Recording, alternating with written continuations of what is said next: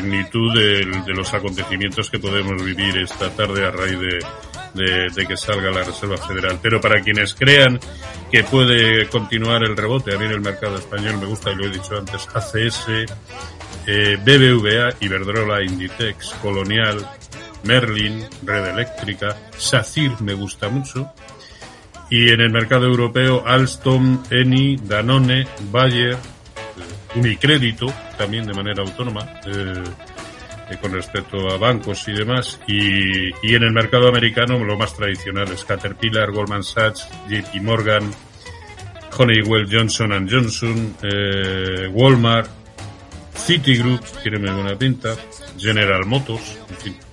Es un, menú, un montón. es un menú de lo más variado para quienes creen que el rebote va a continuar. Lo de la creencia es importante aquí, ¿eh? Sí, ¿no? Y sobre todo en función de lo que sea que suceda esta, esta tarde, esa creencia puede llegar a convertirse en un hecho o exactamente todo lo contrario. Eh, así es el mercado, amigos, que diría el otro. Hoy, Roberto Moro, analista de Acta Negocios en este consultorio bolsa en Capital Radio. Gracias, Roberto, por la ayuda.